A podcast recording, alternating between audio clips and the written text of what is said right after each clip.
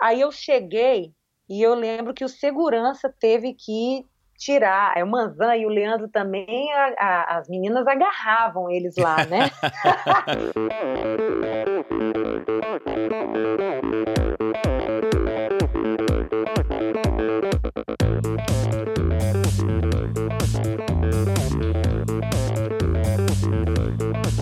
Olá pessoal, sou o Michel Bogli e este é o Endorfina Podcast. Aqui você ouve minhas conversas com triatletas, ciclistas, corredores e nadadores. Pessoas interessantes que são, acima de tudo, movidas à endorfina.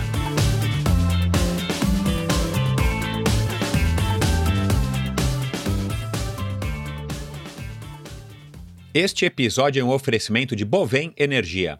Você sabe como funciona o mercado de energia no Brasil? Você sabe que é possível comprar energia para sua empresa e indústria? Que você também pode escolher de quem comprar esta energia, o que pode gerar uma economia substancial no custo final da sua produção? Conheça então a Bovem Energia. A Bovem é uma comercializadora de energia que também presta serviços de gestão e migração. Assim como meus convidados, para a Bovem, energia é um assunto muito sério uma empresa sólida e confiável, com profissionais experientes e treinados para lhe oferecer agilidade no atendimento, robustez e competência na condução dos negócios. Saiba mais em bovem.com.br. B O V E N.com.br. De energia, a Bovem entende. Este episódio também é um oferecimento da LAF Corretora de Seguros, a pioneira em seguros de bicicletas no Brasil. Pois é, pessoal, a LAF de volta apoiando o Endorfina, uma notícia boa para mim, mas também muito boa para vocês. Prestem atenção na, na, mensagem de agora. O crescimento do triatlon, do ciclismo e do uso da bike de uma maneira geral é algo muito legal que estamos presenciando hoje aqui no Brasil. Mas, como tudo não terás, um efeito colateral ruim desta evolução é o crescente número de roubo de bicicletas, cada vez mais frequente e mais perto da gente. Porém, já existe hoje no Brasil uma modalidade de cobertura para sua bicicleta, criada pelo meu amigo Leléu, da LAF Corretora de Seguros. Contratando um seguro com a LAF, você tem as seguintes coberturas: roubo durante o treino, roubo ou furto qualificado dentro da sua casa ou durante o transporte, seguro contra danos causados durante o transporte, reparo a danos ou substituição de peças após um acidente ou queda. Pense da seguinte maneira: Pense no seguro como um acessório para a sua bike que te trará tranquilidade e vai proteger o seu investimento. Se você contratar um seguro para a sua bicicleta hoje com a LAF, você ganha 10% de desconto no valor da sua apólice. Atenção, esta promoção é exclusiva para você, ouvinte do Endorfina, e é válida somente para as 10 primeiras pessoas que contratarem o seguro. Então, somente os 10 primeiros que contratarem o seguro é que terão o desconto exclusivo de 10%. Portanto, acesse agora o site www.lafseguros.com.br barra endorfina e solicite a sua cotação. Atenção, o desconto só é válido para esta URL que o pessoal da LAF criou para a gente. www.lafseguros, L-A-F Seguros, tudo junto, .com.br barra endorfina, tá bom? Vamos lá, pessoal, aproveitem. Este episódio é um oferecimento de Mavic. Quero dar as boas-vindas ao pessoal da Mavic, marca francesa que é pioneira no ciclismo. Em 1934, a Mavic venceu o Tour de France, equipando a bike do francês Antonin Mag com seus revolucionários aros de duro-alumínio, que eram muito mais leves do que existia até então. Em 1972, eles por acaso tiveram a ideia de criar o apoio neutro, que já é tradição não apenas no Tour de France, mas em outras provas clássicas do ciclismo profissional e mais recentemente do amador também, como as conhecidas de vocês L'Etape do Tour e o Haute Route. Em 1989, a Mavic fez história novamente no Tour de France ao vencer a última etapa, um contra-relógio, que acabou dando vitória para o americano Greg LeMond por uma margem de meros 8 segundos. Essa é uma imagem que vale a pena ser vista se você ainda não viu. E se você viu, vai lá e vê novamente. Procura no YouTube por Greg LeMond 1989 Tour de France. E vocês vão ver o que, que esse americano fez é, nessa última etapa do Tour daquele, daquele ano. Bom, são tantos marcos importantes que ajudaram a Mavic a ser talvez a marca mais icônica do ciclismo mundial que eu teria que reservar um episódio inteiro para contar os seus feitos uma marca que é reconhecida nos quatro cantos do mundo, não apenas pela inovação, mas pela qualidade e confiança que seus produtos oferecem. Eu mesmo uso rodas da Mavic desde o final dos anos 80. Primeiro foram os excelentes aros CXP33, depois os lindíssimos Open 4 CD, depois vieram os Reflex e o SUP. No Race Across América de 1997, há 21 anos, eu levei um par das levíssimas Helium, aros e cubos vermelhos, lindas. Então, a partir do ano 2000, até hoje, eu só uso as famosas Xirium, tanto nos treinos quanto nas competições. Elas são resistentes, aerodinâmicas, leves, não desalinham e são praticamente inquebráveis. Um produto fabuloso, sem sombra de dúvidas, a melhor roda que eu já usei. Há mais de 125 anos presente no mundo do ciclismo, a Mavic produz hoje rodas, vestuário completo, sapatilhas e capacetes de altíssima qualidade para road e mountain bike. Acompanhe a marca no Brasil através da sua página no Facebook, facebook.com barra Mavic Brasil, tudo junto.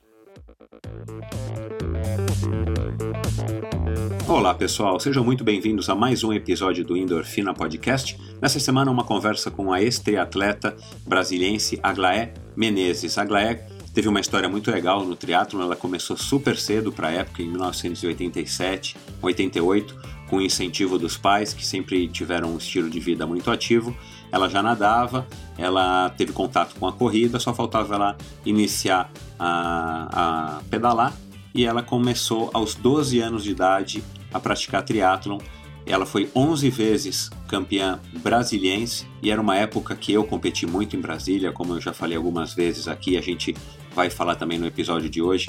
Brasília ferveu no ponto, do ponto de vista do triatlon nessa época, foi a época que surgiram Leandro Macedo, que já teve por aqui, o próprio Alexandre Manzan, que também já passou por aqui. A Glaé era a versão feminina é, desses dois talentos de Brasília e surgiu aí nessa onda. Claro que ela era muito novinha na época, mas acabou, como eu disse, é, sendo 11 vezes campeã brasiliense de triatlo e tricampeã sul-americana júnior. Então, uma conversa muito legal com ela. A gente conversou sobre toda essa evolução do triatlo, sobre, sobre como é que foi para ela ter vivenciado desde pequenininho, desde pequenininha, desde garotinha, todos esses títulos. E era curioso porque eu me lembro muito bem da Glea. A Glea hoje, é, a nossa diferença de idade não é tão grande, mas na época, né, eu tinha 18 para 20 anos. A Glea era uma menininha com 12, 13 anos. Eu lembro dela muito pequenininha, me impressionava ver ela competindo nas mesmas provas e claro, sempre é, correndo muito bem, sempre tendo uma performance muito bacana e muito menininha, sempre acompanhada do pai, da mãe. Foi uma conversa muito legal, fazia anos que eu não, não reencontrava, não conversava com a Aglaé e vocês vão perceber isso aqui nessa conversa muito bacana com essa moça simpática que hoje se dedica aí à natação de águas abertas, é professora, tem uma ligação muito forte com a natureza, ela faz uns posts aí no Instagram, vocês é, vão acompanhar seguindo no o link no post do episódio de hoje lá no endorfinabr.com. Vocês vão ver que ela tem uma ligação muito forte com a natureza, ela privilegia ao lado do marido dela, que é faixa aí de faixa preta de jiu-jitsu e de karatê, um estilo de vida bem bacana, bem próximo à natureza, embora ela não participe mais de triatlons hoje em dia.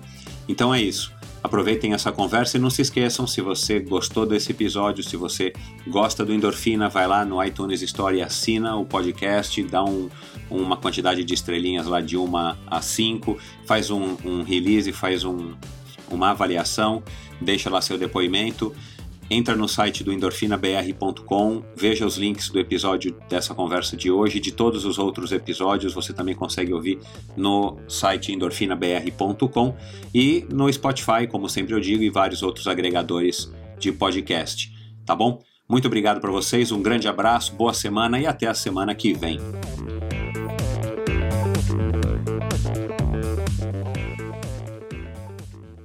A Glaé Menezes hoje tem 43 anos e adora estar próxima à natureza e a nadar, principalmente em competições de águas abertas.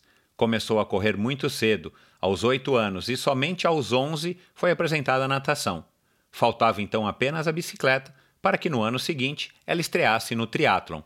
E deu tudo tão certo que a Glaé foi 11 vezes campeã brasiliense e tricampeã sul-americana júnior de triatlon. Eu me lembro muito bem do sorriso daquela jovem garotinha competindo as provas em Brasília, numa época em que o triatlon fervilhava na nossa capital.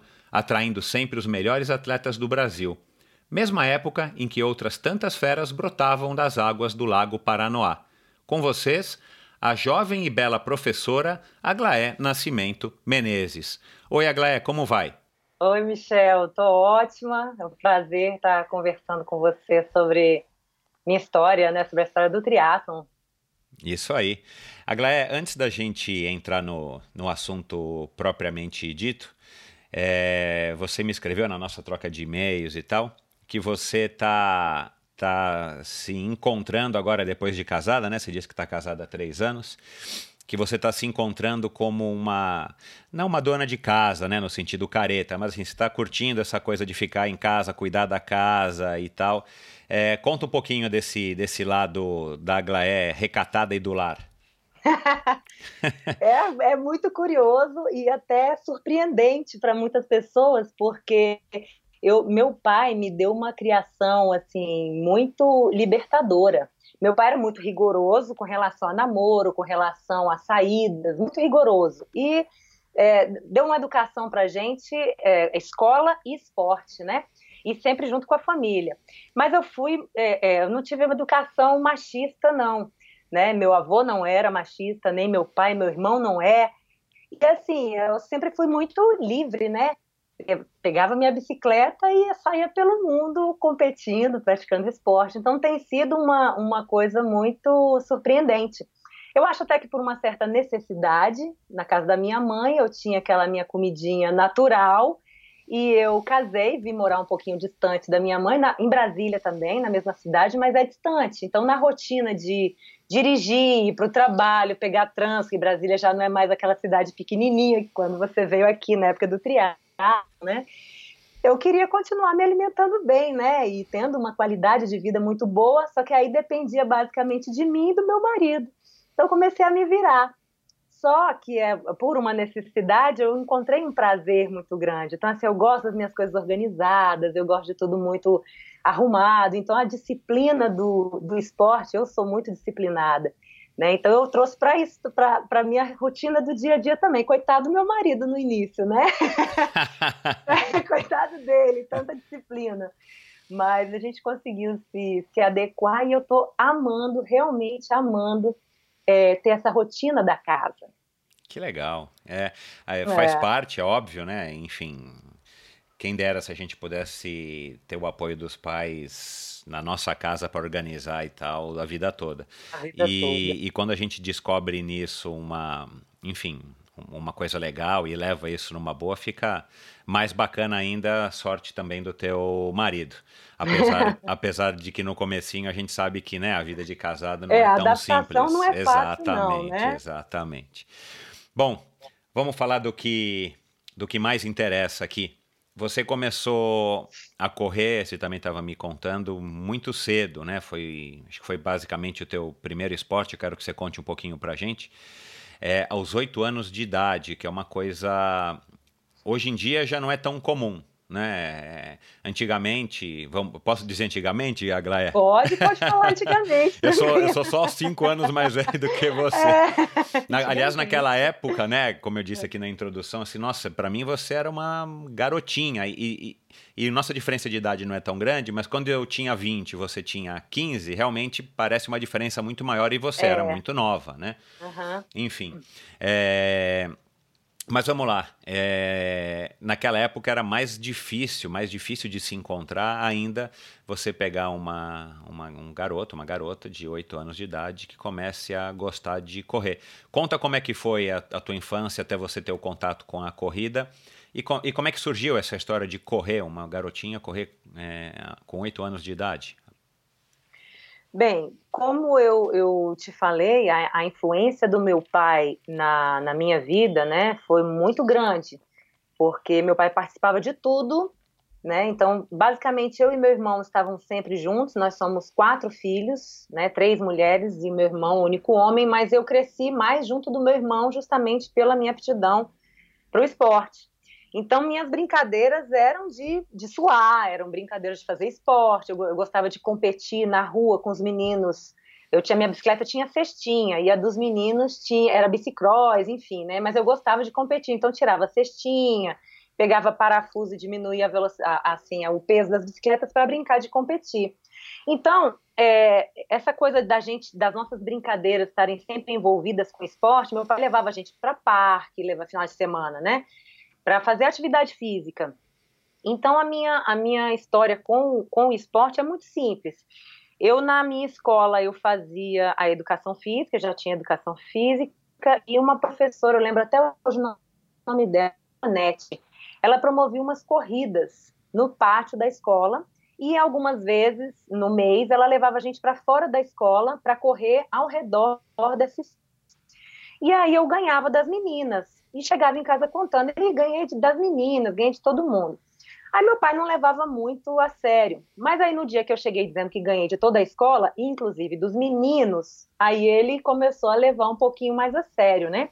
E me inscreveu numa corrida que teve próximo lá de casa, é, promovida por uma escola, o INEI, e essa corrida foi de 3 ou 4 quilômetros. Como eu tinha 8 anos, eu fiquei em segundo lugar na categoria até 19 anos. E Caramba, com daí, 8? É, com 8, com 8 anos. Eu tenho fotos e que comprovam isso, né?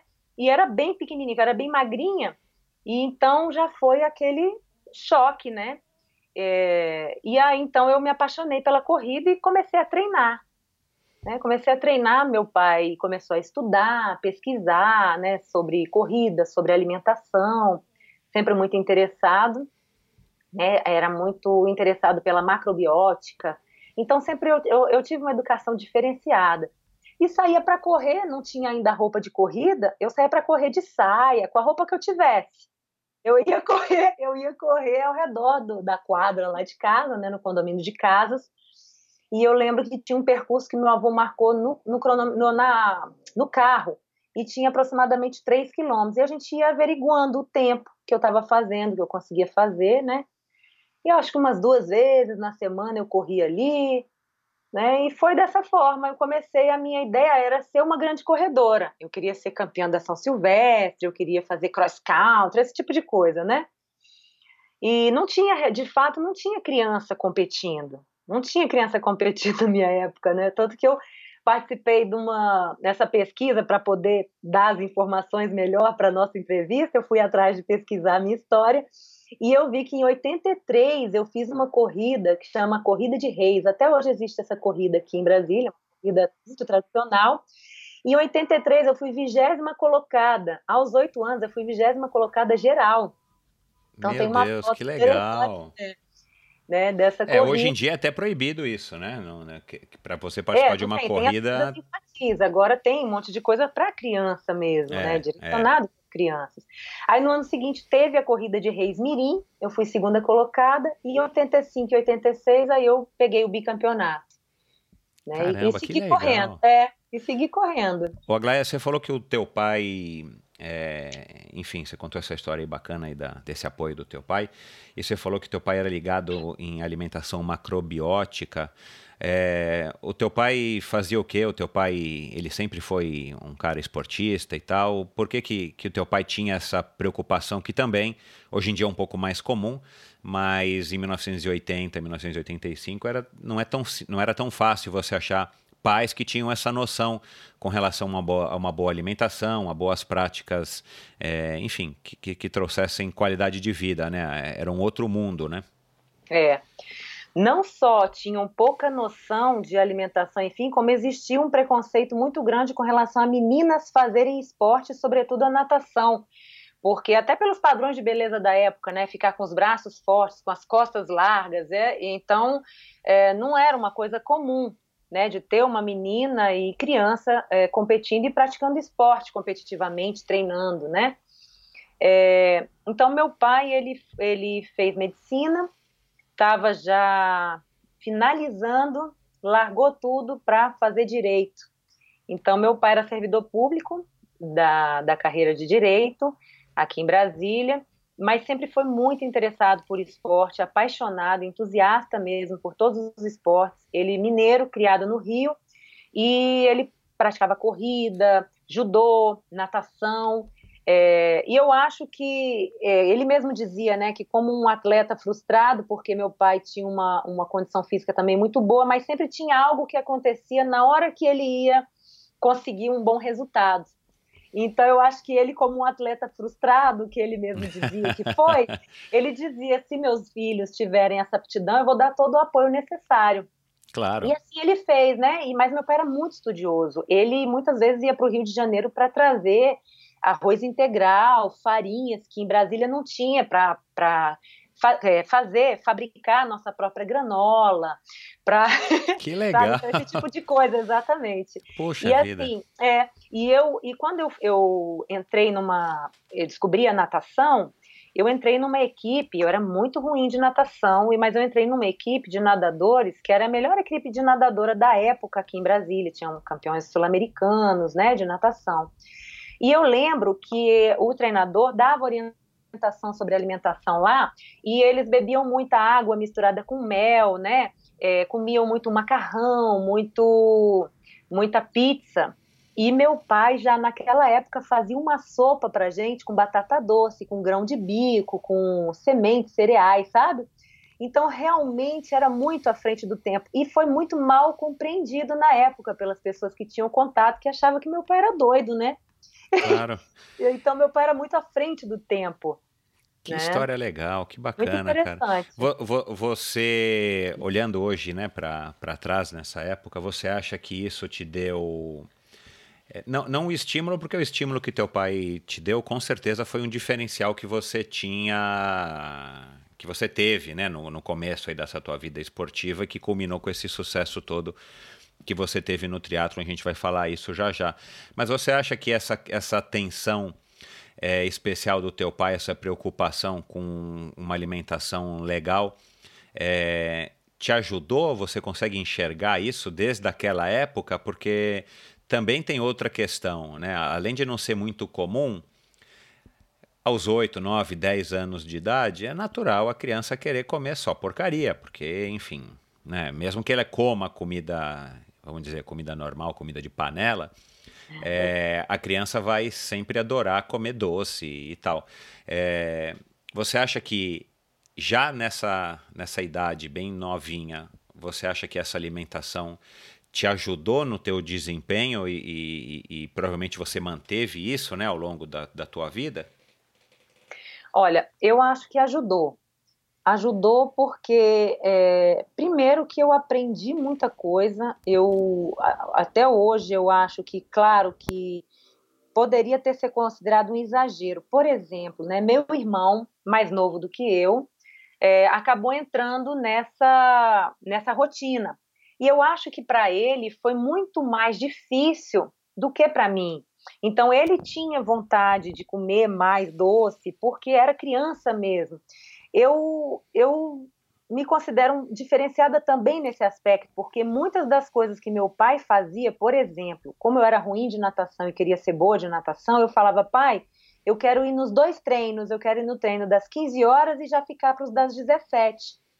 E meu pai embarcava. E meu pai dava o apoio, é, isso que a moleca quer, que ele me chamava de moleque, isso que essa moleca quer, vamos fazer. Então eu acho que para mim a disciplina e essa coisa toda sempre foi muito fácil, tanto que até hoje eu não sou nenhuma profissional e eu amo pensar na rotina que eu vou fazer, o que eu vou comer amanhã, como que eu vou organizar a roupa porque eu tenho que sair de manhã bem cedo. Então eu amo isso, eu amo essa rotina de me cuidar, de conseguir realizar tudo que eu me proponho. Não é nem um pouco desgastante. Então eu talvez é, para uma outra criança isso fosse extremamente traumático, mas não para mim. Então foi muito benéfico, sabe? Foi muito bom. Meu pai ele me permitia realizar meus sonhos. Então eu com oito anos, 12 anos, poder determinar o meu destino, eu acho que foi uma educação muito libertadora. É, e que não é fácil, né? Você não tem filhos, mas é, os ouvintes que estão que têm filhos que estão aqui conosco podem confirmar isso, não é fácil. É, e ao mesmo tempo, teu pai se realizava em você, né? Porque quem é o pai atleta que não quer ver o filho desde pequenininho fazendo esporte, independente do esporte que seja, e você correspondia pelo, pelo que você está dizendo, até melhor do que ele podia esperar. Então, isso com certeza foi uma coisa muito bacana para ele. Agora, de onde você acha é. que vem essa essa desde tão cedinho essa disciplina? O teu pai, você disse que ele era é, de certo ponto rigoroso. Não sei se foi essa palavra que você usou. É, meu pai era Mas muito você rigoroso. acha que isso foi foi da educação que ele deu a vocês? É, os teus irmãos também reagiram dessa mesma maneira, né? E você tem mais três irmãos e você pode comparar isso? Ou foi uhum. alguma coisa que você, é, por ser você, é, absorveu, claro, essa disciplina e essa, esse, esse estímulo do seu pai, é, essa educação do seu pai, e conseguiu, enfim, incorporar isso e, uhum. e, e viver isso até hoje? Olha, eu acho que foi, foi eu mesma, porque a minha irmã mais velha, ela não suportou muito isso, né? E assim não não caminhou para o lado do esporte competitivo, né? Então, mas mas ela época, é disciplinada também. Ela é focada como você ou não? É também, também é. Ah, ela legal. também é, também é, sabe? E ela também pratica o esporte. Ninguém criou aversão nenhuma ao esporte, nada disso. Mas com certeza, sem dúvida nenhuma, eu fui a que é, administrou, não é nem administrar, eu gostava e assimilei muito bem isso, sabe? Que bom, sorte, sorte sua, né? Porque isso aí te deu uma base é. e você já sabe hoje, né, né?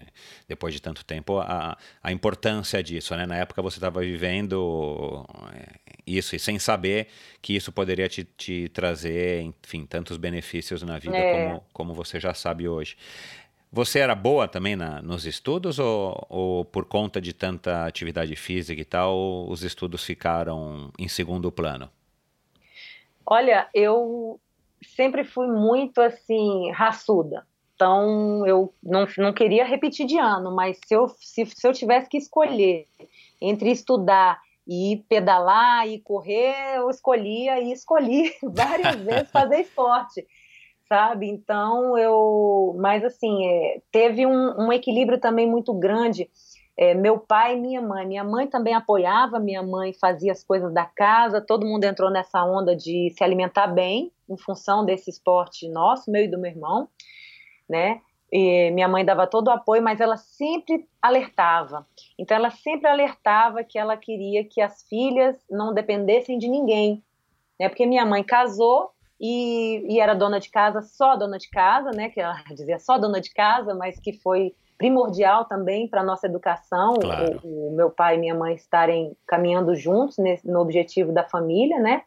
Mas ela, ela pisava no pé, né? Pegava no pé para que a gente estudasse, porque eu acho que houve uma época em que eu queria deixar um pouquinho os estudos para treinar mais e aí teve a influência da minha mãe aí.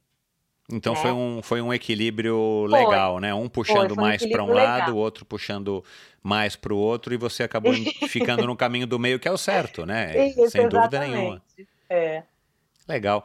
Bom, e aí você começou a nadar, você disse que não, não, não nadava muito, né? Não sabia nadar direito. É. é. E aí, de onde que surge essa vontade, né? Parece que foi logo no ano seguinte, né? Ou um ou dois anos depois, que você soube do triatlon e você resolveu partir para o triatlon. Conta como é que foi essa, essa, esse ingresso, esse conhecimento, né? A tomada de conhecimento desse novo esporte é, e a tua estreia em 87. Meu Deus do céu, com 12 anos. É, em 87. É, em 86, é, meu irmão ele fazia natação numa academia perto de casa e o professor dele era o Rivaldo Martins. Opa, Rivaldo Martins, Rivaldo. poxa, campeão aí, né, pra caramba, e era o melhor triatleta da época aqui em Brasília. E ele, meu, meu pai e meu irmão eram fãs dele, né? E ele comentou, mencionou de um triatlo que aconteceria no parque da cidade, uma, tipo um laguinho bem pequenininho. Quem fez primeiro, na verdade, foi o meu irmão, mais jovem que eu. Ele fez esse triatlo com uma bicicletinha que ele tinha lá, qualquer, e chegou contando maravilhas, que era muito legal, que era muito mais legal que a corrida, que natação e tudo mais. Quando na hora que foi acontecer o outro, o próximo triatlon, né? Meu pai comprou uma bicicleta para mim, eu falei que queria fazer, e eu fiz. E eu fiz esse triatlon então em 87. e me apaixonei. Esse triatlon foi no grupamento de busca e salvamento dos bombeiros, já foi no lago, não foi mais na, no laguinho do parque, né? Foi no Lago Paranoá. E eu não, eu, meu pai ficou preocupado, deu me assustar, minha natação não era muito boa ainda, né? Mas eu fiz e me apaixonei pelo triatlo. Aí a corrida passou a virar segundo plano. e, e, e, como é que entrou a bicicleta, né? Você disse que tinha uma bicicleta de cestinha, que já pedalava. Você, é. você foi competir o triatlon, é, que eu imagino que seja um, um curto, né? Meu pai short. comprou uma bicicleta, é, foi um short triatlon. Meu pai comprou uma bicicleta. Ele comprou. Ah, claro. Não era assim, era um, era um tempo bem espaçado que tinha um triatlo, depois tinha outro, né? Uhum. Então deu tempo dele comprar essa bicicleta e eu me me, me, me, me preparar com essa bicicleta, o, o banco, o selim ficou totalmente baixo no canote, né? Que era uma bicicleta grande. E tenho foto aqui, eu montando na bicicleta, assim, com ela encostada na. Muito, muito grande. É, depois você passa essas fotos todas, eu vou, né? Essas eu, eu fiz uma seleção aqui, vou te passar. Tá né? E aí me apaixonei pelo, pelo triatlo. Mas a natação eu fazia, nessa equipe aí, a minha ideia era fazer a natação para ganhar condicionamento, isso antes de fazer essa prova, né, de triatlo, para ser uma grande corredora. Então eu não estava nem aí que eu chegava numa equipe que só tinha top da natação e ficava levando volta na piscina, atrapalhando o treino, eu não estava nem aí porque o que eu queria era, era ganhar condicionamento para ser uma grande corredora. Então ainda estava na cabeça ser uma grande corredora. Legal. Agora, você nadava com pessoas mais velhas do que você ou você estava tipo num, numa, numa escolinha, sei lá? Porque Não, com... eram pessoas mais velhas, era uma equipe de treinamento mesmo. Ali tinham campeões sul-americanos, mas tinham meninos mais jovens. Então, como tinha o treino das 15 horas e o treino das 17, era uma equipe que aí sim já tinham é, jovens da minha idade, mas eram especiais, especificamente natadores. Entendi. E você ainda continuava com o teu sonho de São Silvestre? Isso, São Silvestre. Eu queria ser corredora. Cara, mas que legal isso, né? É. Eu acho que é, eu acho que é raro, assim. Eu não conheço ninguém que nessa idade já decidiu ser corredor, até porque é. a corrida, né, é um esporte super legal. Eu adoro e todo mundo que nos ouve aqui, eu acredito que também curtam uhum. de uma maneira ou de outra. Mas assim, a corrida tem, um, tem uma coisa que é desfavorável, né? A corrida você sua, você cansa, você fica é. muito ofegante, enfim. Por isso que a é. bike é uma coisa legal, porque você ainda consegue, né, dar uma pedalada e você desliza e tal. Isso. A corrida não, a corrida, enfim, é um esporte sofrido, né? É. E... Sobretudo, Michel, tem uma coisa muito interessante também, que hoje a corrida, ela elitizou. Hoje a corrida, Sem ela dúvida. tá, né? Mas antes não. Antes era um esporte da periferia. E eu sou, inclusive, uma das fundadoras do Corredores de Rua de Ceilândia. E a gente ia atrás das corridas fora do, do centro de Brasília. Meu pai e meu avô me levavam para correr né, fora circuito da Ceilândia, de onde tivesse.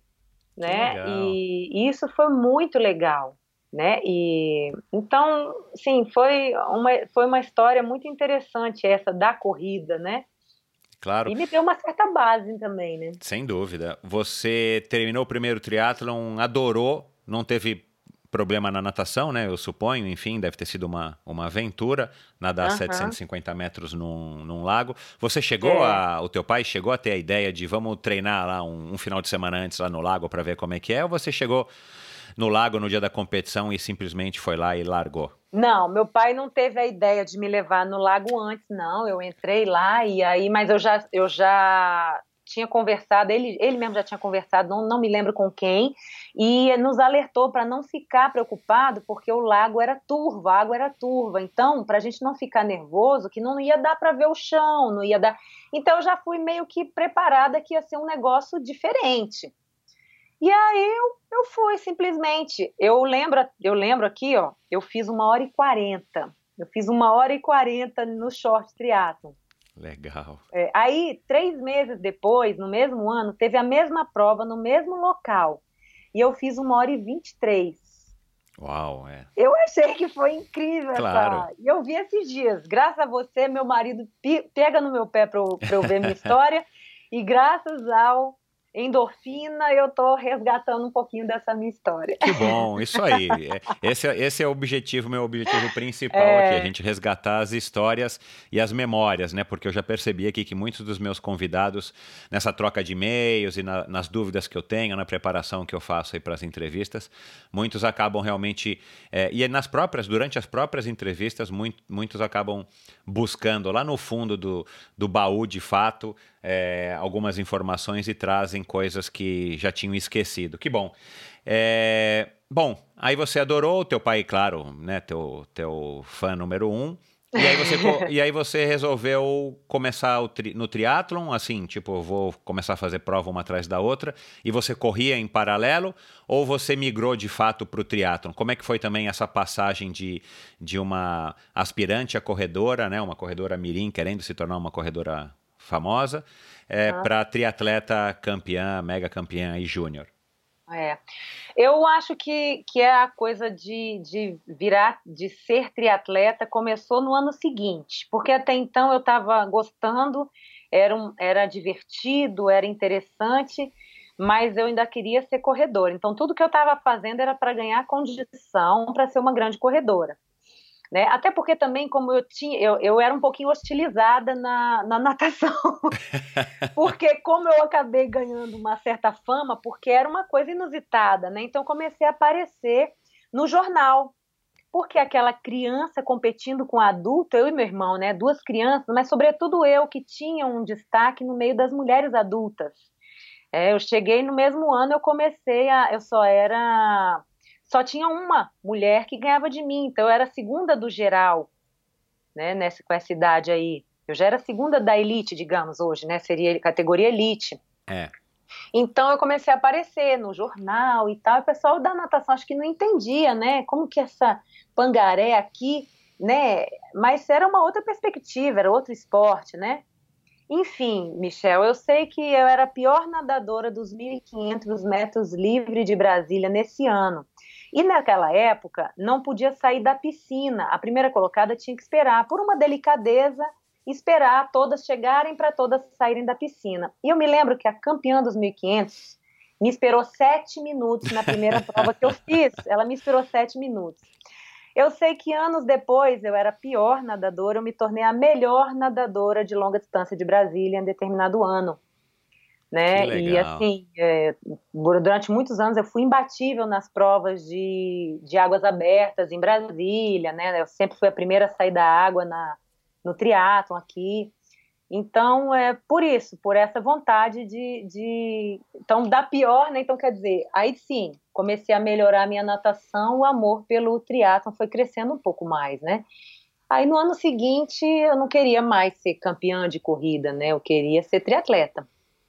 É, a, esse sucesso, vamos dizer, repentino e inesperado também acaba é, fazendo a cabeça, não subindo a cabeça, mas assim, você acaba tendo, claro, você vai gostando, né, daquela sensação é. e tal, você percebe que você é boa nesse novo esporte, você, uhum. enfim, acabou optando mais pelo triatlon.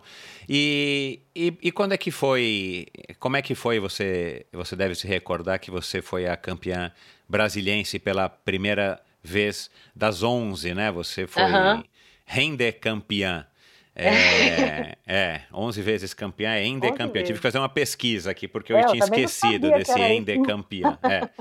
é. enfim, como é que foi? Conta aí como, como, como é que isso foi acontecendo, né? E eu disse isso no começo, já falei aqui outras vezes com o próprio Leandro, com o próprio Manzan. A gente teve, vocês, né, tiveram, a gente também que era triatleta e tal, teve né, nesse comecinho, finalzinho dos anos 80 e começo dos anos 90, uma época de ouro em, em Brasília, né? Tinha triatlon, sei lá, acho que praticamente todo mês ou duas vezes por mês.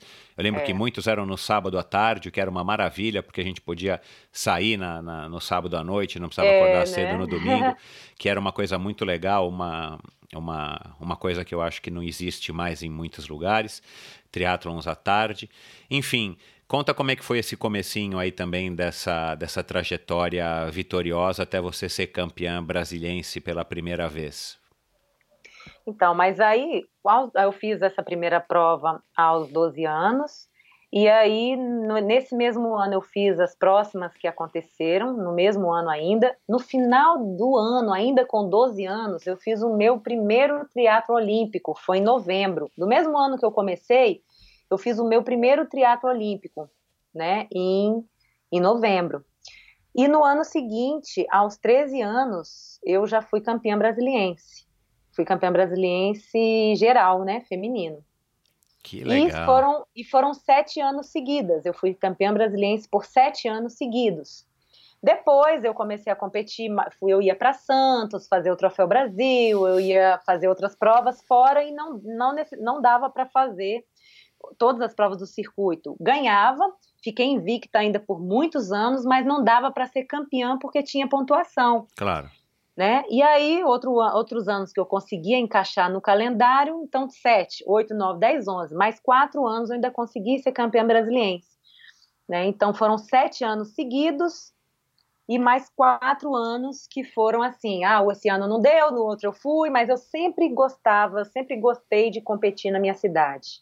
Você continuou estudando, né? Talvez conseguindo conciliar um, algumas viagens com, com os Consegui. estudos, quando quando havia necessidade de viajar. Uhum. É, e o que, que te motivava, assim, eu também olhando para trás hoje, o que, que você viu no triatlon que você, que você curtia e, e, e, e te afastou, enfim, dos teus sonhos de corredora e, e da própria natação, a essa altura você já era uma nadadora é, boa. O que, que, que você viu no esporte? Tirando, claro, você está vencendo e tal, que é muito legal, mas assim, o que, que você curtia no triatlon? Olha, pensando assim hoje, eu é como era uma coisa muito nova, era muito inovadora, era muito diferente e eu sempre gostei de, de bons desafios. Eu sempre e nunca nunca tive medo de, de bons desafios, né? E assim eu, eu me sentia aventureira. Eu acho que eu me sentia aventureira é, porque eu saía de bicicleta numa época que quem que ficava andando de bicicleta a não ser os piscineiros, né? Assim, era verdade. É a pura verdade, é a pura verdade. Isso, isso é, aí. E então eu achava o máximo. Era eu e meu irmão, a gente se jogava nessa cidade e não tínhamos step, saíamos por aí de bicicleta, não tinha celular para pedir ajuda. Então a ideia, assim, ó, a gente, na verdade, a gente se sentia muito livre, muito aventureiro, né? E, e, esse contato com a natureza, que é claro que eu fui perceber que eu amava isso depois. Na época eu não, não percebia, mas a primeira coisa que eu fazia ao acordar era olhar para a janela, ver o clima, ver como estava o vento, como estava o sol, para saber que roupa que eu ia vestir. Então esse contato que está com o vento, né, batendo no rosto, saindo pela a, a Brasília não, é, não tinha tantas construções, então a gente pegava muita estrada, né? Então, acho que foi era, era a sensação de estar de, de tá sendo aventureiro, eu acho é, que era isso. Eu, eu também já ouvi isso de algumas pessoas que estiveram por aqui, e eu, eu tenho essa impressão também, né, depois de muitos anos e olhando para trás, o triatlon não deixa de ser uma aventura hoje, mas com toda essa informação, com o próprio crescimento do triatlon e tal, é uma coisa, vamos dizer assim, um pouco mais comum. E você dá um Google, em meia hora você consegue descobrir muita coisa sobre o triatlon é. na internet e tal, e nas redes sociais. Naquela época, e ainda mais nesse, nesse comecinho aí do triatlon em Brasília e tal, enfim, 1988, 90, 90 e poucos, é, a gente realmente, eu tinha essa sensação de que a gente estava, sei lá, tipo, desbravando, era realmente uma aventura. Participar é. de um triatlon era uma aventura, o fato de você conseguir sobreviver, entre aspas, a natação, a bike e a, e a corrida. E, enfim, eu acho que você está acho que você está correto, eu concordo com você. Você treinava sozinha, o teu pai ia, você era daquelas que tinham o pai que ia, sei lá, de, de bicicleta do lado na hora da corrida e de moto do lado na hora. Como é que você treinava? Você só treinava com o seu irmão? Quem eram seus, seus companheiros e companheiras de treino, principalmente na corrida e, na, e no ciclismo? Uhum. É, a gente sempre gostou de ter treinador, né? Então, por, pelo fato de ter vindo da corrida, a gente conhecia muitas pessoas da corrida especificamente. Então, eu continuei durante um bom tempo tendo um treinador, quer dizer, a gente começou a fazer uma equipe multidisciplinar naquela época inconscientemente, né?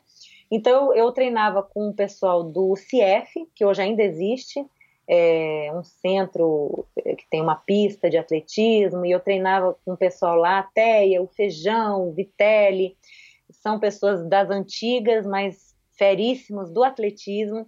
Então eu treinava atletismo, eles, eles tinham todo um cuidado com a minha técnica, preocupados com a minha idade, conversavam muito com meu pai, com medo que meu pai forçasse demais, mal sabiam que era ele que eu que ficava em casa falando, eu quero ir para mais treino. Mas enfim, todo, todo mundo tinha muito receio, né, dessa dessa forçação de barra que eles acreditavam que meu pai tinha.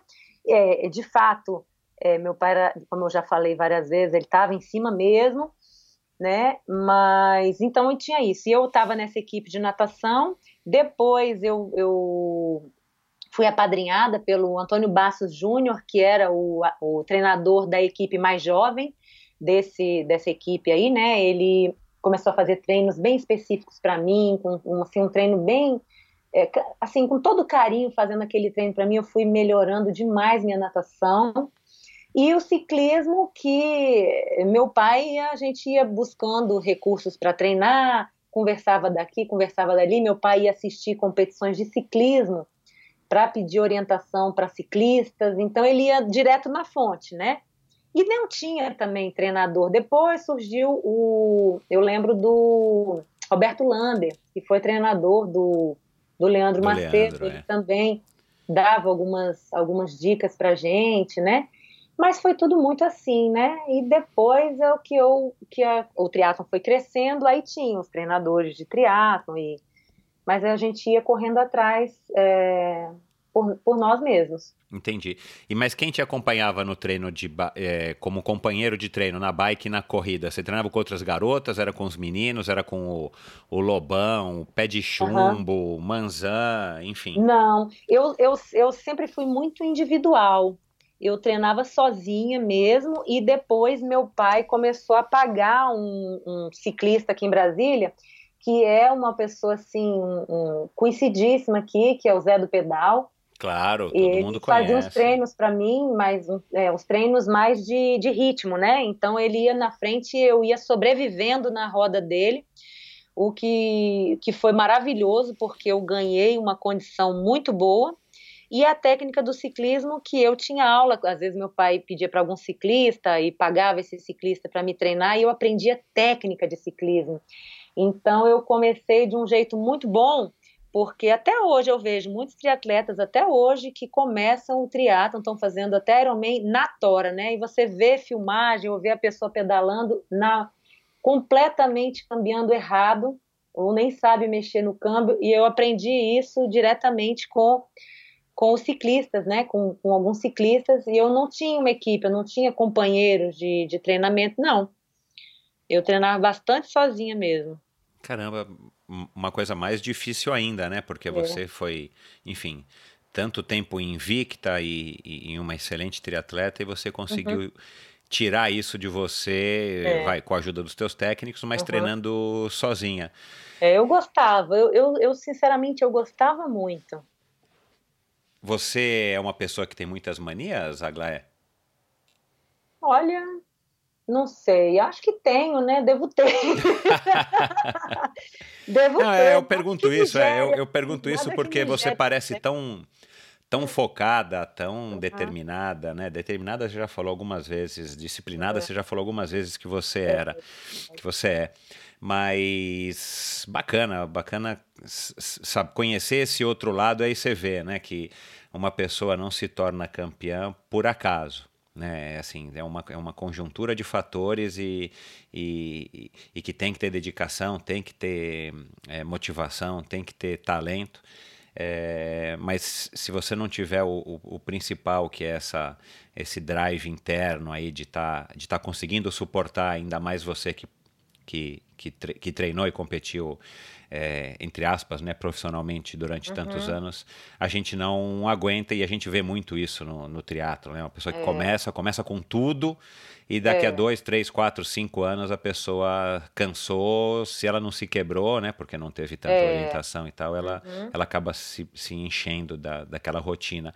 Você, você foi campeã sete anos é, consecutivos do, uhum. do, do, do, do, Campeonato Brasiliense, né? Campeã brasi brasiliense. Isso. Você continuou estudando, mas você já tinha patrocínio, aí teu pai ia atrás. Como é que você também decidia o teu, o teu cronograma de provas, ou você participava das provas que estavam à, à, sua frente? Como é que você administrou essa carreira e você ganhou dinheiro com o triatlon? Uhum. Olha, o triatlon, ele teve uma época, assim, de grande fama. Brasília, é, os dias de triatlon eram virava o point da juventude de Brasília. Então eu pude ser é, ter uma, uma visibilidade numa época de ouro do triatlon de Brasília, né? Então eu tive apoios, tive patrocínios, né? E eu, e eu lembrando disso hoje, e eu também tinha eu, eu, eu atribuo a sorte também. Eu era, eu tinha muita sorte, porque e também não tinha vergonha de pedir. Por exemplo, é, na minha faculdade, eu fiz uma faculdade de educação física. E, e, eu via o, o, diretor, o dono da faculdade, era muito presente, estava sempre lá na faculdade e conversava comigo e perguntava dos resultados, né? Um belo dia ele me perguntou: Ah, a competição que você estava treinando, como é que você. Eu falei assim: Olha, pode ser que eu não vá para essa competição. Aí ele, por quê? Eu falei assim, porque a passagem eu não consegui e, e meu pai para essa não vai dar, porque ele já bancou um monte de coisa para mim. Aí eu fui lá, conversei, eu falei assim, aí ele falou assim, vamos aqui conversar. Aí fomos conversar e eu ofereci de colocar um tamanho de um nome na minha roupa, ou fazer alguma divulgação, ou falar uma palestra depois na faculdade sobre a prova, sobre motivação. Eu sei que esse esse diretor da faculdade abriu o cofre na hora e me deu exatamente a quantia que eu precisava. Uau, viajar. do cofre! Do cofre, abriu lá, o dinheiro vivo e me deu. E assim, e, e, acabou que depois eu fui indo conversar e eu conversando lá, negociei. Ele, durante uns dois ou três anos, virou meu apoiador e me deu a bolsa. Eu, continu, eu terminei minha faculdade, foi a Faculdade Alvorada de Educação Física. Eu não me lembro o nome do diretor, eu sei que eu tenho uma gratidão muito grande né, por ele. Né, ele, a esposa, nossa, eles eram meus fãs e me deram, você poderia não ter nada, né? E deram esse apoio, me deram a bolsa de, de 100% é, na faculdade, me fizeram uma homenagem quando eu voltei de um pan-americano. Enfim, então eu sempre tive essa sorte e tinha a, a, Não era cara de pau, eu acreditava que o que eu fazia era muito legal. Não, é isso aí. Eu falava, sabe? Claro. E aí eu fazia os requerimentos, eu mesma redigia os requerimentos e levava na, na Secretaria de Esporte e levava numa distribuidora de alimentos e conseguia, ia conseguindo as coisas, sabe? Então, na verdade, eu não posso dizer que eu ganhei dinheiro com, com esporte, não, mas eu estava ali na raça para continuar é, realizando o meu sonho. Mas se eu te disser, ah, eu, eu comprei uma casa, ah, eu, não, eu não, o esporte não me deu assim essa, mas me deu minha faculdade, né? Porque claro, eu consegui excelente. através da, do meu esporte e consegui muitas portas se abriram por causa do esporte. Mas se eu falar se eu ganhei dinheiro diretamente, não. Entendi. Sabe? Você foi três vezes campeã sul-americana também como júnior. As provas foram em Brasília, foram fora. Você competiu muito internacionalmente na América do Sul? É, uma, uma foi em Ilhéus, a outra foi no Chile e a outra, Michel, eu não lembro. Será que não foi no Rio? Que teve um campeonato sul-americano no Rio que ainda eu participei, em 91. Ah, eu acho que foi no Rio, exatamente, olímpico. Uma prova, um olímpico, uma prova Isso, super legal, é. né? A gente. Olha, foi no Rio. Ah, olha lá, pronto, legal. Descobrimos. E você, você, quem eram seus ídolos ou quem são seus ídolos, mesmo fora do esporte? Você tem ídolos? Hum, eu não tenho muito, não. Eu não tenho muito isso, assim. Eu, volta e meia, tô vendo uma história de vida de alguém que manda no WhatsApp, ou que a gente fica sabendo de alguém, de um popular é, sem nome, entre aspas, e eu admiro, me inspiro naquela história. Agora, engraçado que nem na época que eu era que eu era mais que eu era menor, eu não tinha assim muito isso não nunca tive muito para te dizer um nome assim que eu eu admiro tantas pessoas. Se você contar às vezes uma pessoa, um, um, servidor lá do meu trabalho, vem contar história de vida, eu tô admirando a pessoa. Tá eu certo. Não tenho muito. Você, você treinava muito, Aglaé? Você, você lembra, assim, quais eram os seus volumes ou a quantidade de treinos que você fazia por semana? Ou você, por conta da sua idade e tal, as pessoas que estavam te orientando tinham essa noção? Porque também muito das muitas das pessoas que passaram por aqui dessa mesma época, né, e, e, nessa época eram adultos já, né, é, treinaram muito. Você chegou a treinar muito volumes é, altos, grandes, ou você nunca treinou tanto, ou você foi treinando cada vez mais à medida que você foi crescendo? Eu fui, eu fui treinando cada vez mais. Eu nunca treinei, treinava muitos volumes, apesar de que tinha, é, tinha uma coisa interessante. Poxa, com oito anos, fazer uma corrida de 10 quilômetros então... é um então. volume muito grande, né? é. é um volume muito grande. Mas, por exemplo, eu não fazia isso no meu dia a dia. Eu fazia um trabalho de. Eu tinha os braços muito fininhos, né? Meu pai tinha essa preocupação, e aí ele, às vezes, criava aparelhos, ou a gente ia para uma musculação. Tinha o Ronaldo Pereira, que também foi um apoiador, que tinha um centro de orientação física. Ele começou a fazer um trabalho resistido lá para mim, ideal. E hoje eu sou professora de educação física, então eu me recordando, eu fiz muita coisa boa, muita coisa correta, né? E assim, eu fiz um trabalho de força. Na época eu fiz, então, mas volume mesmo eu não fazia muito, não. Eu gostava de fazer muito volume na natação era o que sempre que eu foi o que eu mais gostei. E o volume de, tria, de, de treinamento que eu pegava, aquele, nossa, 400 é, de pedal por semana, com, eu tenho aqui a pasta, né? Foi quando eu descobri o long distance. Já alguns anos para frente. Aí foi bem à frente, né? Mas eu nunca fui muito adepta a volume, eu gostava de intensidade. Legal. Eu gostava de ter treinos intensos. Você, você teve muitas lesões ao longo da sua carreira ou você passou meio batido? Tive. Como eu sempre tive uma musculatura razoavelmente flácida, eu, eu, por exemplo, nunca machuquei articulação, mas eu machucava tendões, músculos, né? Uhum. Então, o, o, calcânio eu machuquei bastante, eu tinha muita bursite, né? Mas nada, nada grave Nunca precisei fazer nenhuma cirurgia, nunca fiquei afastada muito tempo por conta de, de nenhuma lesão, né? E tem um, um neuromazinho no, no pé, que inclusive mulheres a partir dos 30 anos, mesmo sedentárias, podem ter. Podem ser, pode ser por salto alto ou pela, pela idade mesmo. Então não atribuo a, a excesso de esporte, não, sabe? Então não tenho nenhuma sequela. Ótimo, excelente, né? Pelo é. jeito, a tua saúde tá, tá ótima, isso é que conta, tá, né? Tá boa, sim. É... Tantas provas, né? Você disse que não, não se recorda de tantas e tal, mas é. você deve lembrar de uma em especial, uma que mais te marcou, não necessariamente né, pelo, pelo resultado ou por você ter vencido, mas alguma que significou mais para você é, por conta de todas as circunstâncias da, de uma época. Você tem aí alguma que, que você possa citar para a gente? Olha, tem uma prova que, eu, que é a que eu mais me recordo, assim, com carinho, muito carinho, que foi uma prova que eu fiz em Ilhéus. Eu competi muito em Ilhéus, porque teve uma época quando o Calazans foi presidente da, da confederação, então a sede era lá, né? E então eu competi muito em Ilhéus e eu amava aquela cidade. Eu andava na rua e as pessoas me pediam autógrafo, vinham falar comigo, já tinha gente no aeroporto esperando. Então é claro que você acaba tendo um carinho especial pelas pessoas e pelo e pelo local. E eu ganhei uma Copa Brasil que aconteceu lá Aí, deixa eu ver se eu, eu não me lembro o ano. Eu sei que eu tinha o patrocínio ainda da Redley, ainda nem tinha o patrocínio do Pão de Açúcar. Era menina.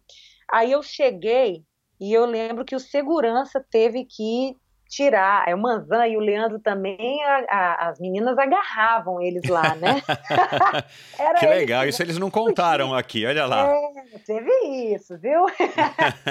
era, você, era... era, você era, assim, amiga deles? Pelo menos vocês nadavam na mesma piscina, vocês tinham, viajavam juntos e tal? Ou... Olha, eu encontrava mais com eles quando a gente se tornava seleção brasileira. Que aí a gente já encontrava no aeroporto, já estava uniformizada, aí virávamos uma equipe. Mas eu aqui eu, eu tinha uma rotina de treinamento é, mais rigorosa e muitas atividades. Eu não, não tinha, e como eu te falei, eu gostava, meu pai também teve essa influência, mas eu também gostava muito de fazer treinos específicos com as equipes dos esportes, né? Então eu continuei a vida toda treinando com a equipe de nadador. Depois eu tive um, um treinador que foi meu treinador por muitos anos, que foi o Vinícius Ribeiro. Foi o meu treinador que fiquei mais tempo treinando com ele, a natação só. Ele era um treinador específico de nadadores, mas que fazia um treino para mim que, olha, era como se ele estivesse lendo o que meu corpo naquele dia necessitava. E um grande amigo também, um grande confidente, virou um grande amigo meu, né? E falo com ele pouco, mas ainda temos o contato hoje, ele está nativo ainda, né? É... Então eu gostava de, acabava que eu não treinava com uma equipe de triatletas, né? Então não tinha muito contato com os meninos, com, a, com as equipes, sabe? Entendi. Bom, Aí você disse que se afastou um pouquinho do triatlon por um tempo, é, ou passou a competir é. menos, enfim, eu imagino que, né, por conta talvez de, da faculdade, eu não sei. É. E depois então... você acabou voltando. Também como é que foi esse, esse momento de não chegou a ser um hiato, mas você deu uma, uma é. um, pegou mais leve. O que que houve assim na tua cabeça? O que que, que que te levou a tomar essa decisão e depois o que que te trouxe de volta para o triatlon? Uhum. Olha, eu nem sei ao certo o que, que, que, que foi assim que eu não não estava competindo fora. Eu fazia umas provinhas festivas aqui em Brasília, né? Não cheguei a ficar completamente parada, mas não estava treinando muito. Não teve nada, eu não me lembro de nenhuma mágoa, nada disso não, porque às vezes isso, né, é no, até natural que aconteça quando claro, a gente faz é. alguma coisa com todo o coração, é natural que ocorra mas não me lembro disso. Eu sei que foi um, foi um tempozinho mesmo que eu, que eu dei. E aí, mas ainda tinha aquela, aquele gosto, né, aquele prazer. Saía para os meus pedaizinhos, encontrava o pessoal ali do, dos pelotões, né, que tem um, uma movimentação do esporte em Brasília muito grande. Né? E aí eu sei que, bom, aí eu não me lembro exatamente o motivo que eu dei um, um tempinho assim dessas competições, não fazia competição fora nem nada. Mas comecei, voltei a treinar em 2004. Em 2005 eu fiz uma reestreia. E essa minha reestreia foi num Sesc em Caiobá, em 20 de fevereiro de 2005. E eu já cheguei sendo a terceira colocada. É uma prova que estava com uma premiação em dinheiro muito boa, né? É, com umas meninas, inclusive de fora de, do Brasil, lá competindo, e eu tive um resultado fantástico. Né? E aí, esse tempinho que eu me ausentei, é, teve o, o, o teatro nas Olimpíadas e a Carla estava arrebentando, a Mariana, a Sandra, né? A Sandra Soldan eram as, as três melhores do Brasil no teatro na época. E eu fiz essa reestreia aí no Sesc. Foi um ano maravilhoso, 2005. Competi um monte de coisa, fui campeã do Troféu Brasil, é, em Goiânia, fui campeã brasileira dia 4 em Brasília em novembro, nesse mesmo ano, né? Fui, é, fiz o Brasileiro Olímpico no Rio, aí eu acho que aqui fui quarta colocada. Foram as três justamente, Carla, Mariana e Sandra na minha frente, eu na sequência, fiz o pelotão junto com elas, foi bem legal. Né? Enfim, foi e... um ano bem legal de retorno. E o que, que, mais te. Você teve algum. Assim, você voltou em 2005 Teve alguma coisa que te chamou a atenção? Enfim, teve algum, algum fato que você falou, nossa, mudou, agora tá assim. Uhum, é, e, e, essas provas em 2005 já eram provas é, com vácuo? Já, foi, foi, era isso mesmo que eu ia te falar. Eu achei fantástico, né? Porque como a minha natação era boa, e muitas vezes eu saía na frente da água e muitas meninas é, não muitas, né? Mas tinham muitas meninas que, por exemplo, tinham uma corrida incrível, mas a natação fraca tinha condição de chegar ali na frente e de repente me ganhar. Com esse novo modelo, só, só essas meninas mesmo, porque eu já saía junto do pelotão e mesmo com uma corrida, que a minha corrida, apesar de que, olha só, meu sonho de ser corredora, no final o meu forte virou a natação e a minha modalidade mais fraca nesse molde aí, né, de as meninas estavam em nível internacional, fico virou a mais fraca porque eu ganhei mais mais tronco, né, enfim. Uhum. E, né, e aí, mas para mim foi fantástico, né, porque eu estava sempre entre as cinco primeiras. Que legal. Né? E isso, e isso te fez continuar. Você continuou em 2006 quando continuar. você estreou em prova longa, né? Aí você resolveu partir para para pro, pro, os meio Ironman, né? Para os 70.3. É, então, eu sempre achei que eu, que eu tinha assim uma cabeça legal, eu gostava de sair pela cidade na bike, né? Ficar muito tempo em cima da bicicleta. E aí eu fui experimentar em 2006, no ano seguinte dessa minha reestreia, eu fui experimentar o 70.3 aqui em Brasília em agosto. Em 2006, teve um 70.3 aqui em Brasília e eu fui que, segunda Que já colocada. era a prova do Ironman, né? O Ironman já estava no Brasil já, desde 2001. Exatamente. Legal. Uhum. E aí foi uma, eu fiz uma prova maravilhosa, porque eu não tinha muita noção ainda do que era, né? E aí fiz aquela natação saindo ali entre os primeiros homens. O pedal foi ótimo. A Fernanda Keller me passou no, na segunda metade da corrida, ganhou a prova. Eu fui segunda. E achei que minha prova foi boa, eu gostei, eu sim, consegui sentir prazer na competição, sabe? E aí eu falei, ah, eu vou, vou fazer isso. E aí você, e aí você não voltou mais para as provas curtas ou eventualmente você ainda participou de algumas provas curtas antes de parar? E, então, mas essa, essa, esse tempo de prova longa não foi, não durou muito tempo não. Fiquei 2006, 2007 2007 eu fui campeã brasileira de longa distância em Meaípe, lá no Espírito Santo. Fui campeã lá, uma prova sem vácuo, né? O dobro do Olímpico. Então, 3.080, 20. Fui super bem nessa prova, porque se você for analisar na proporção, a natação acaba sendo um pouquinho mais vantajosa, né? Claro, claro. Então, saí muito na frente na água, fiz um ótimo pedal, uma corrida administrando, também corri bem, mas é, não foi longe de ser a melhor corrida da prova. Mas ganhei. E fui fazer o long distance em Ubatuba no mês seguinte. Aí foi, eu lembro, foi a Fernanda Keller primeiro, a Rita Correia em segundo e eu fui terceira. Uma prova difícil lá, muita subida na corrida, muita subida no pedal. Mas é, foi sofrida, mas também achei gostoso fazer. Né? Aí eu estava me preparando para fazer o Ironman no ano seguinte. A minha ideia era fazer o Ironman no ano seguinte. Aí eu comecei a sentir essa, esse neuroma que eu te falei do pé. Quando eu começava a ficar horas em cima da bicicleta ou a correr mais de 20 quilômetros, eu sentia meu pé pegando fogo. Ah, tá. Então, o prazer, poxa, uma coisa é você sentir a dor, aquela coisa da mas você ainda tem a garra, né, de vencer. Mas quando é uma dor que te limita, o prazer ele começa a, né? E eu não ia é, fazer, ficar tomando remédio. Eu sempre fui avessa a ficar me entupindo de remédio, fazer infiltração, esse tipo de coisa. Eu não estava afim. Então o que é que eu fiz? Olha, não dá para fazer prova longa. Vou fazer as curtinhas. E aí, então, por isso que eu tô te falando, eu acho que eu não tenho muita mania, não, porque eu me adapto. Não dava, eu falei assim, ah, eu não vou, eu não vou fazer uma cirurgia para tirar esse neuroma do pé. Eu não vou ficar tomando remédio para ficar treinando, né? Então, eu vou fazer as provas curtinhas. Aí foi quando surgiu o edital desse concurso que eu tô até hoje, que eu sou professora da rede pública de ensino, e eu falei, não tá dando para, não vou, não vou pro Ironman, mas eu vou me inscrever nesse concurso aqui.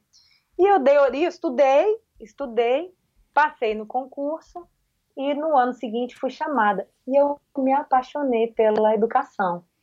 Né? Me apaixonei pela educação e fiquei fazendo os triatlons mais curtos. Aí fiz sprint, fiz vários sprints, fazia quatro ainda. Né? Então, até 2000 e... Acho que até 2010 ou 2011, mais ou menos, eu ainda fiz umas provinhas curtas. Legal. Você, você de novo levou numa boa, você não, não se frustrou, enfim, foi, foi uma transição tranquila aí para você se tornar professora, encontrou uma outra paixão. E aí sim. você passou só a nadar, enfim, também imagino que por é. conta da carga Não, horária. Sim, nessa, nessa época que, que eu percebi, quando eu me dei conta mesmo, poxa, eu parando para correr 21 quilômetros, eu parando quatro vezes para tirar o tênis, para refrescar o pé, porque estava doendo, pegando fogo a sola do pé, né? É, é, claro que não vou dizer que ah, foi tranquilo, não, fiquei chateada né? Eu fiquei chateada, mas a transição em si, quando eu vi que, olha, não tem condição disso, o que, que eu vou fazer? Vou fazer cirurgia? Não vou. Eu vou ficar tomando remédio para não sentir dor e continuar treinando? Não vou fazer isso. Porque qualidade de vida, para mim, em primeiro lugar.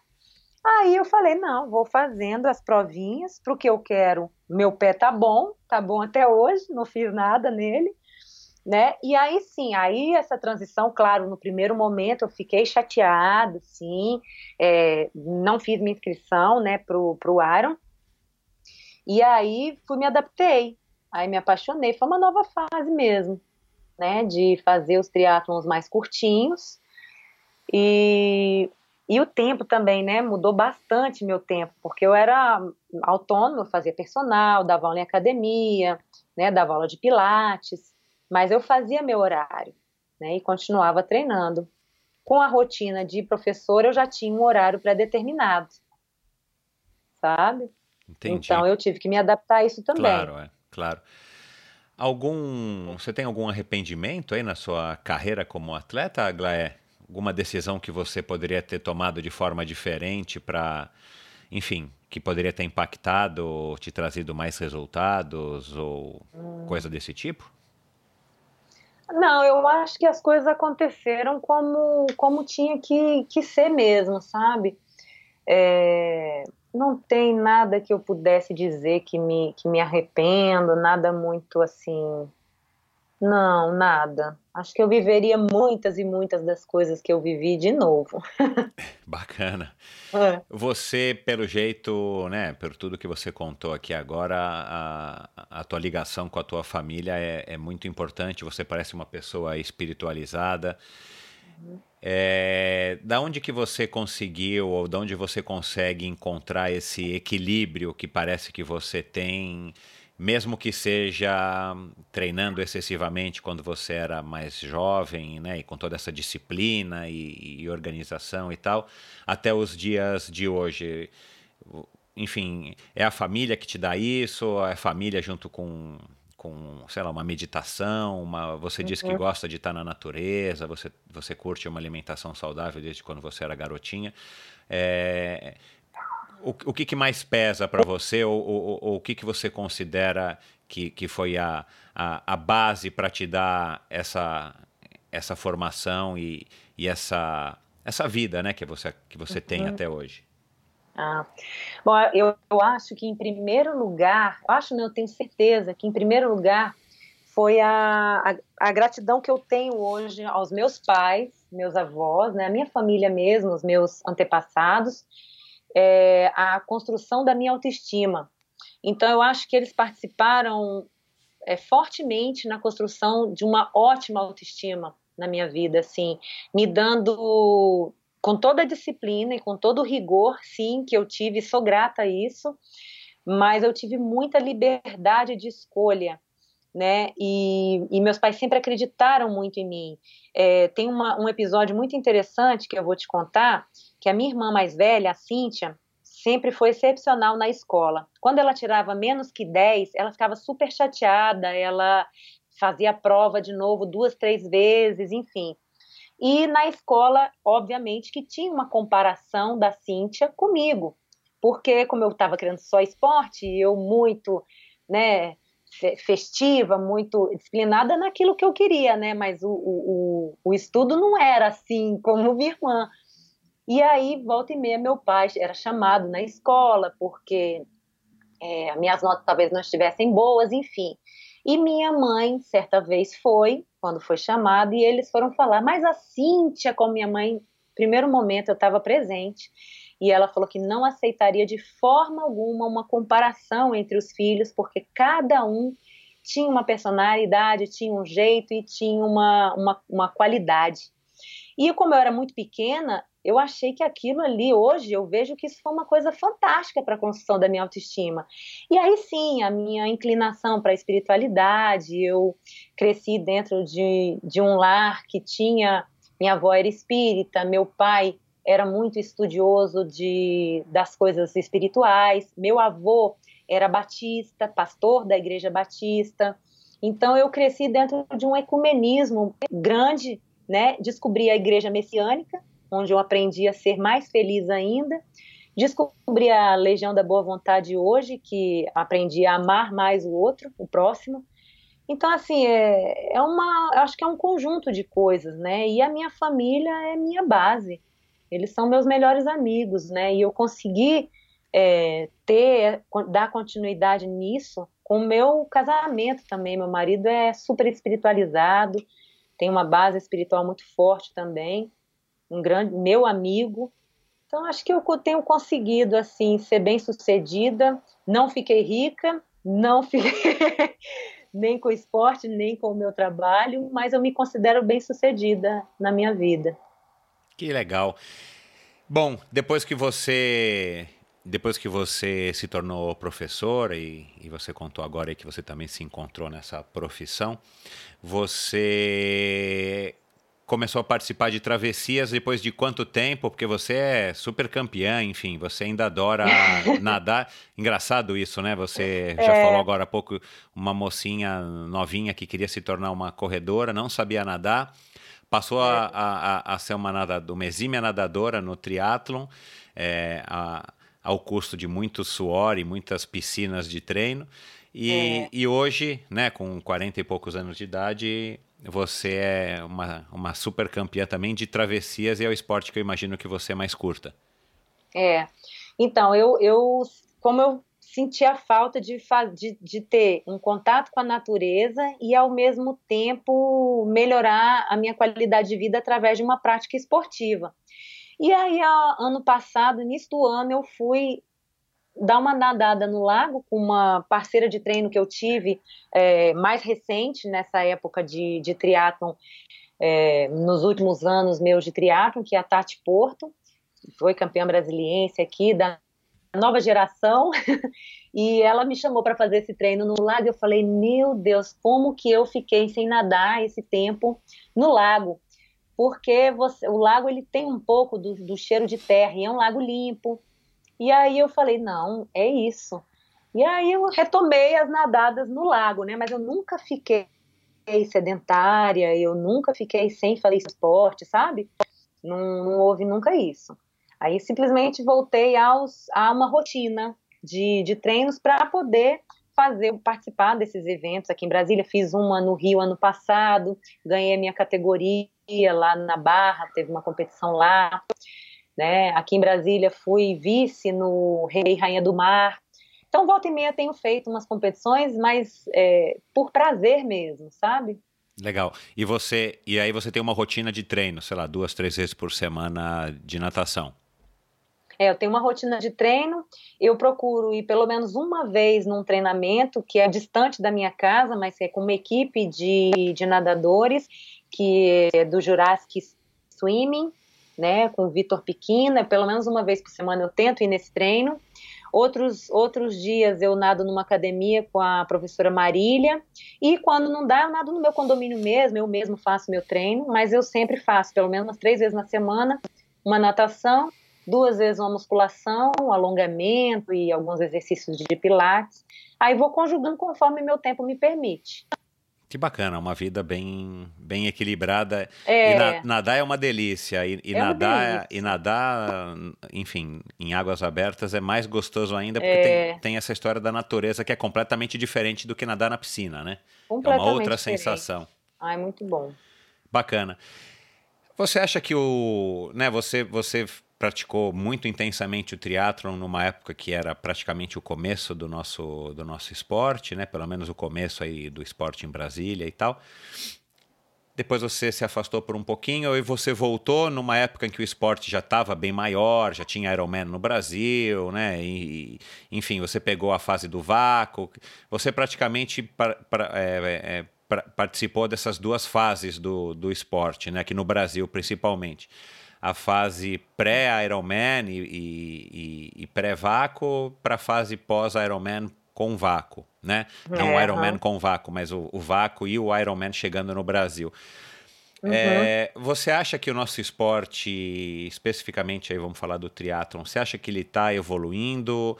Você, você acompanha aí de vez em quando as provas, as triatletas e tal? Você pode dizer que, que você acha do nosso esporte? O que, que você acha que, para onde você acha que o nosso esporte está indo? Uhum.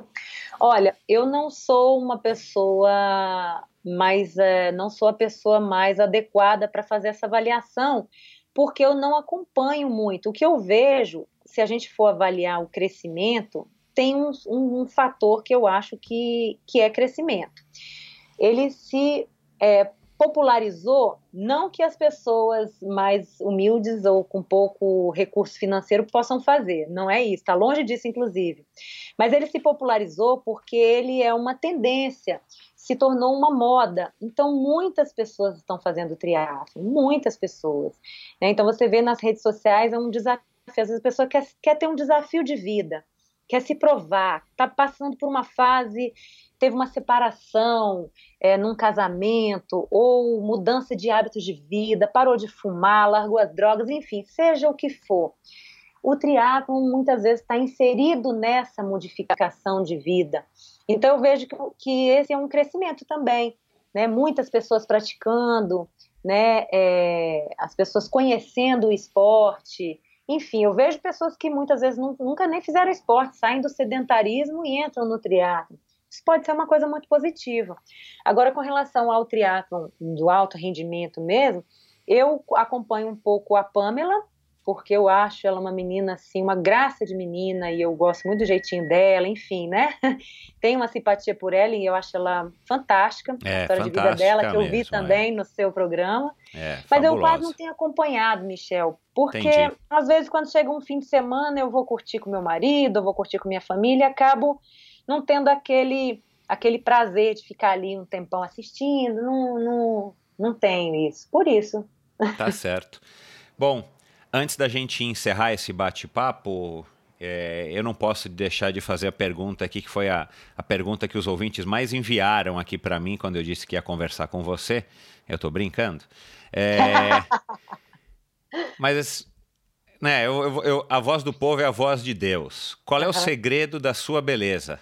Olha, o segredo da Para muitas pessoas, não, você há de convir comigo, né, que, enfim, você é uma moça bonita, né? Quem acompanha você no Instagram percebe isso e você já era uma, uma mocinha, uma jovem moça bonitinha, né, com aquele cabelinho curto. Quando é que a é, Glaé resolveu tipo deixar o cabelo crescer, né?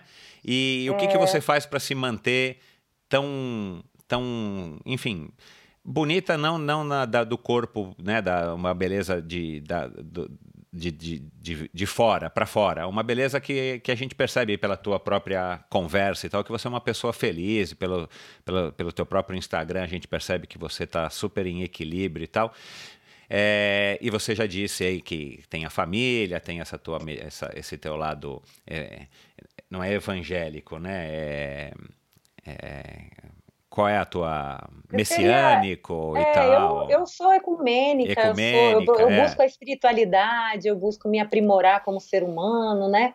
A minha busca tem sido essa. Isso. Né? Mas e para cuidar desses cabelos aqui, qual que é o segredo? Porque nadando é. como você nada, né? Enfim, fazendo exercício, com uma rotina qual é o creme que você usa para deixar seus cabelos do jeito que eles são, Aglaé? Você optou por, por deixar o cabelo comprido, é, você deve ter descoberto aí um segredo que as mulheres não sabem, né? Porque naquela época as pessoas já viram aqui no nossos, no, no, nos posts de divulgação do, do episódio de hoje que você tinha aquele cabelinho curtinho, né? Que é super prático e enfim. Muito prático. É, é. é. Olha, Michel, foi uma pergunta que eu não pensei que você fosse fazer. Mas eu posso te dizer uma coisa. Eu, eu não tenho segredo nenhum, porque até nessa parte, assim, claro que por exemplo, eu fui conhecer um dermatologista aos 24 anos. E ele me disse o seguinte: você precisa lavar o seu rosto ao acordar com um sabonete apropriado, não é com esse sabão aí que você toma banho, não. E, ao, ah, e antes de dormir também. Eu sei que quando eu saí desse dermatologista, dos 24 anos de idade até hoje, aos 43, eu nunca dormi sem passar esse sabonete que ele falou. Então, então assim, a disciplina vale para tudo. E não é, eu adoro, tá? Então já vou deixar claro que eu amo essa rotina.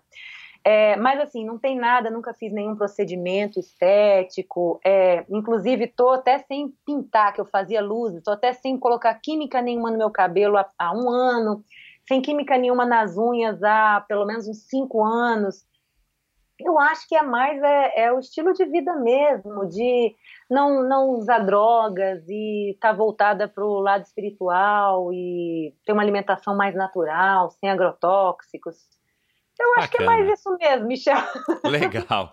Não. Que bom. Sorte do, do Márcio, manda os parabéns aí para ele, né? Ele também é um atleta de jiu-jitsu e karatê, né? É, isso é faixa preta de jiu-jitsu, karatê, apaixonado pelo esporte, me dá todo o apoio. Olha parceiro. que legal, que é. bacana, é. que legal, que legal. É.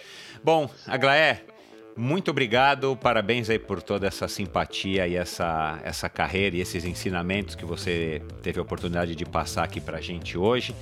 Você quer se despedir e dar um último recado aí para os nossos ouvintes e os seus fãs? É, eu gostaria de, de agradecer o carinho que eu ainda recebo, é, porque o contato que eu tenho hoje com as pessoas é pelas redes sociais, né? Antes era corpo a corpo mesmo, né? Na época do, do triatlon, que eu encontrava muita gente nas largadas e nas chegadas das competições, sempre tive muita força e até hoje eu recebo muito carinho, assim. Então, eu, eu, se eu puder contribuir com essa minha fala, né, nossa nossa conversa em alguma coisa, eu já estarei muito feliz. E agradeço a você por ter me feito recordar coisas tão legais da minha história, da história do triatlo e ter ido atrás de, de datas e de coisas que meu marido vinha forçando a barra para eu fazer e eu não fazia. E foi muito legal, fiquei até emocionada em alguns momentos me vendo uma menina tão jovem, cheia de força, cheia de garra e fiquei muito feliz de ver, rever minha história. Que bacana, foi um prazer muito obrigado. Se você que está nos ouvindo quer saber mais sobre a Aglaé, quer fazer uma pergunta, você acabou se tornando fã, enfim, para as meninas que estão que nos ouvindo, ou para os pais das futuras meninas triatletas ou nadadoras ou corredoras que estejam nos ouvindo, eu vou colocar aqui o, os links no post do episódio de hoje para vocês conhecerem um pouquinho mais da Glé nas redes sociais dela. E se você gostou dessa conversa, vai lá, escreve para a Glé, manda uma mensagem, enfim, diz o que você achou. É... Só os homens aqui não abusem, porque o Márcio é lutador de jiu-jitsu e karatê. Atenção, hein, pessoal? Não, não abusem, não abusem da, da, das mensagens na pra Aglaé, porque o, o Márcio tá de olho nas mensagens. Tá, tá Ele tem olho. a senha do Instagram da Aglaé. Atenção. Aglaé, é, brincadeiras à parte, muito obrigado. Um, um beijão para você, parabéns e boa sorte aí na tua, na tua carreira aí de recatada do lar e nadadora de travessias. Muito obrigada, eu que agradeço, Michel. Tchau, um beijo. Beijo.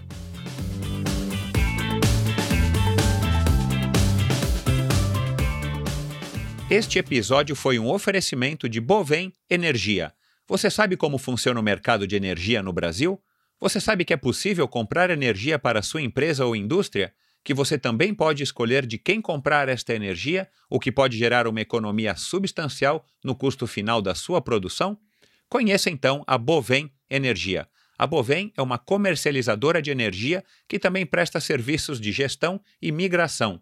Assim como meus convidados, para a Bovem, energia é um assunto muito sério uma empresa sólida e confiável, com profissionais experientes e treinados para lhe oferecer agilidade no atendimento, robustez e competência na condução dos negócios.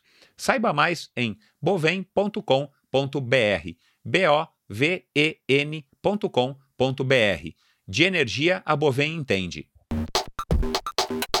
Este episódio foi um oferecimento da LAF Corretora de Seguros, a pioneira em seguros de bicicletas no Brasil. Pois é, pessoal, a LAF de volta apoiando o Endorfina, uma notícia boa para mim, mas também muito boa para vocês. Prestem atenção na, na, mensagem de agora.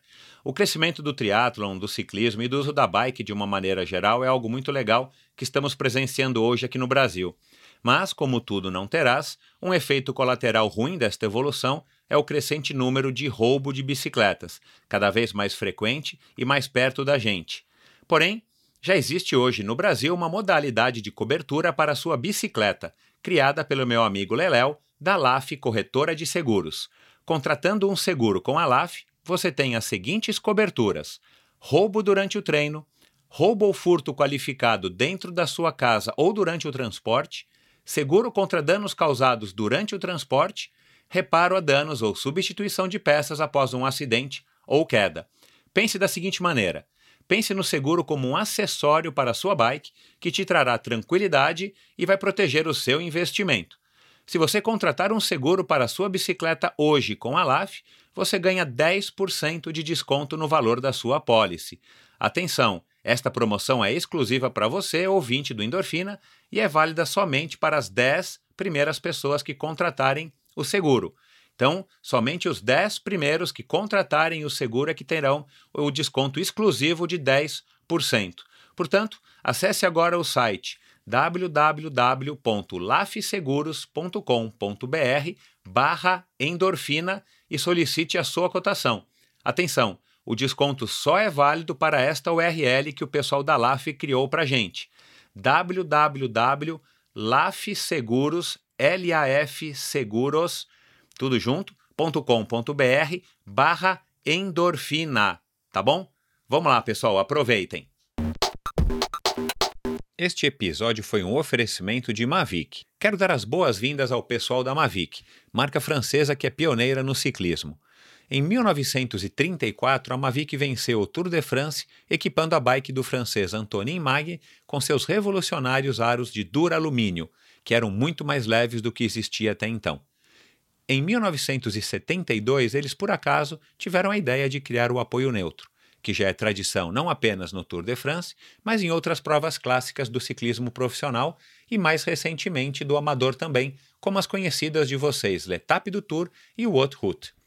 Em 1989, a Mavic fez história novamente no Tour de France ao vencer a última etapa, um contra-relógio, que acabou dando vitória para o americano Greg LeMond por uma margem de meros 8 segundos. Essa é uma imagem que vale a pena ser vista se você ainda não viu. E se você viu, vai lá e vê novamente. Procura no YouTube por Greg LeMond 1989 Tour de France. E vocês vão ver o que, que esse americano fez é, nessa última etapa do Tour daquele, daquele ano.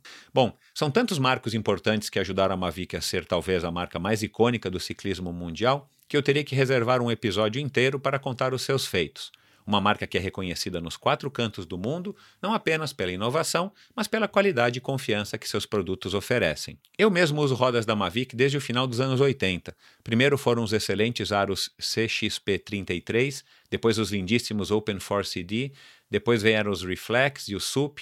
No Race Across América de 1997, há 21 anos, eu levei um par das levíssimas Helium, aros e cubos vermelhos, lindas. Então, a partir do ano 2000 até hoje, eu só uso as famosas Xirium, tanto nos treinos quanto nas competições. Elas são resistentes, aerodinâmicas, leves, não desalinham e são praticamente inquebráveis. Um produto fabuloso, sem sombra de dúvidas, a melhor roda que eu já usei. Há mais de 125 anos presente no mundo do ciclismo, a Mavic produz hoje rodas, vestuário completo, sapatilhas e capacetes de altíssima qualidade para road e mountain bike. Acompanhe a marca no Brasil através da sua página no Facebook, facebook.com barra Mavic Brasil, tudo junto. Obrigado por ouvir esse episódio do Endorfina. Acesse o endorfinabr.com, vá no post do episódio de hoje para conhecer um pouco mais sobre o meu convidado e alguns assuntos abordados em nossa conversa. Lá você ainda encontra todos os episódios do Endorfina e uma galeria de fotos da história do triatlon brasileiro. Se você curtiu, colabore assinando Endorfina na iTunes Store ou Spotify e compartilhando com seus amigos. Lembre-se de enviar suas sugestões críticas e comentários através do perfil Endorfina BR no Instagram ou através do Endorfina com Michel Bogli no Facebook. Um abraço e até a semana que vem.